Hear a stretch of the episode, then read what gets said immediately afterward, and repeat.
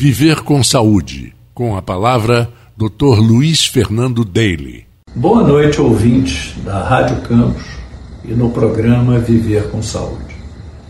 Hoje nós vamos falar sobre a avaliação do homem.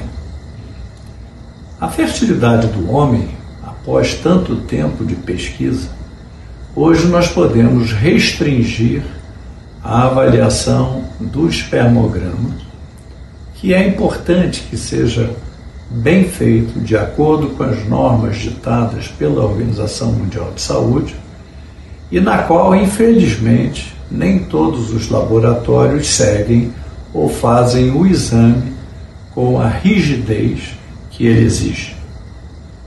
Tendo um problema do esperma, nós vamos ter duas possíveis causas.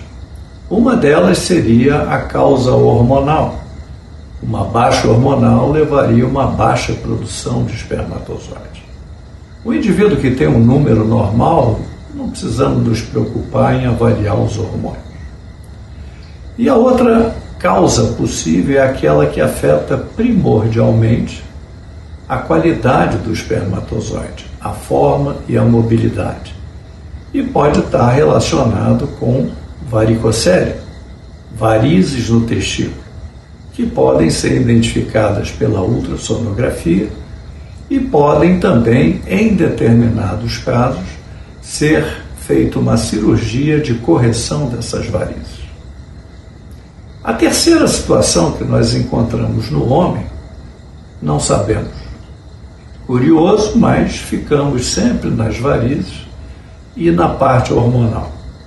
Obviamente, algumas situações requerem outros exames, como avaliação da parte genética, mas essa elucidação da fertilidade masculina ainda é um caminho bem estreito para chegarmos ao final.